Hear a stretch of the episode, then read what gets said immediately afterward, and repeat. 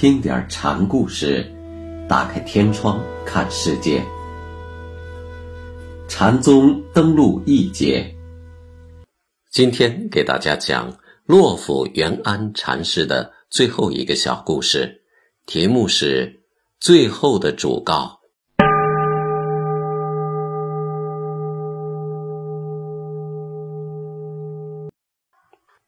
唐昭宗光化元年，洛府也预感归期将至，就不断的嘱咐寺里的主事人员：出家人身无长物，播种时要俭省，修建庙宇之事应该停下来，流光迅速，大道玄深，不努力修行怎么行呢？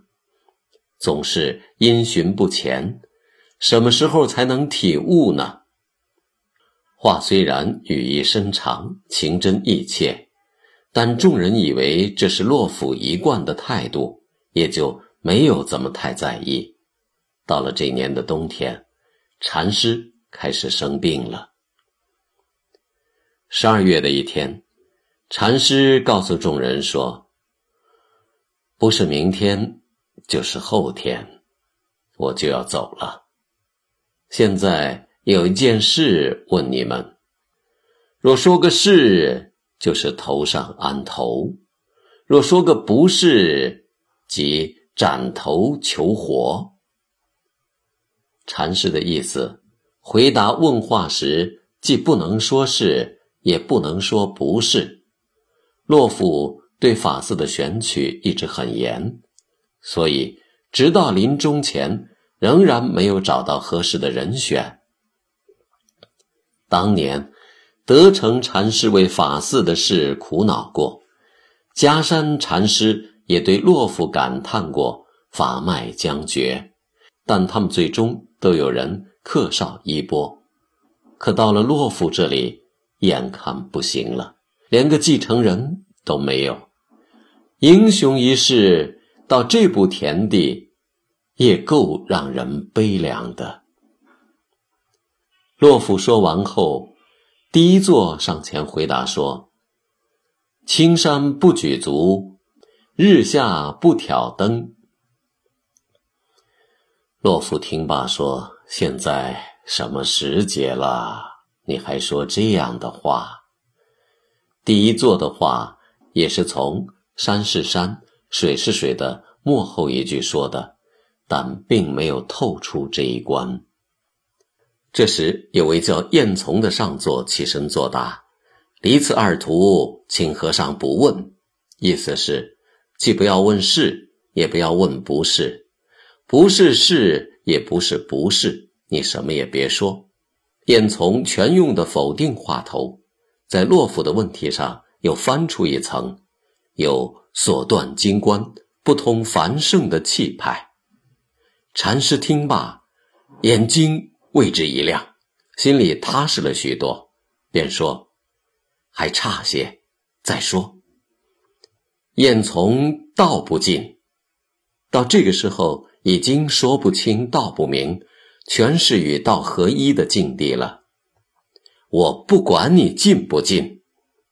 禅师雄威振作，目光炯炯的看着燕从说：“燕从没有侍从应对和尚。”侍从是与主人相对者，可以代表对主之宾。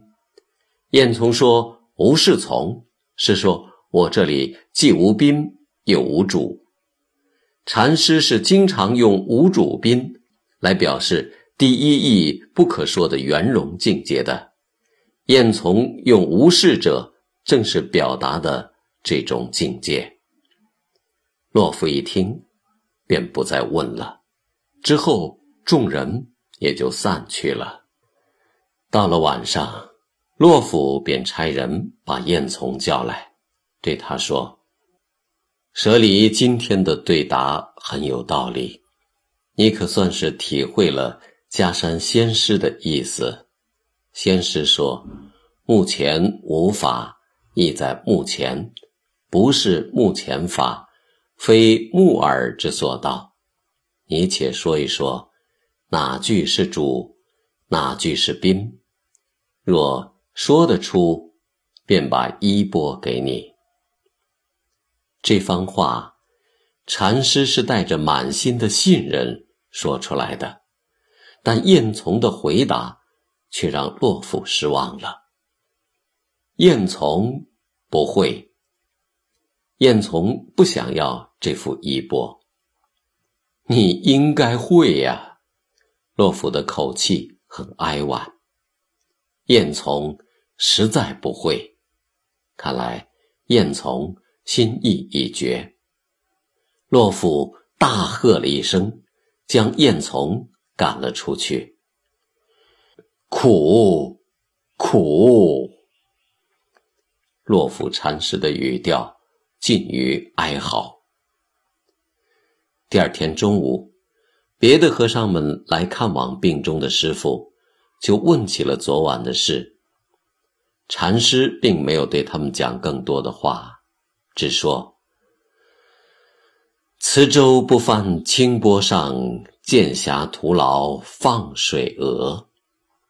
大成的菩萨行愿，磁州渡人一定是在浊流中的。”自己几十年在湍急的剑峡中放筏渡人，却应了“无奈众生不上船”的老话。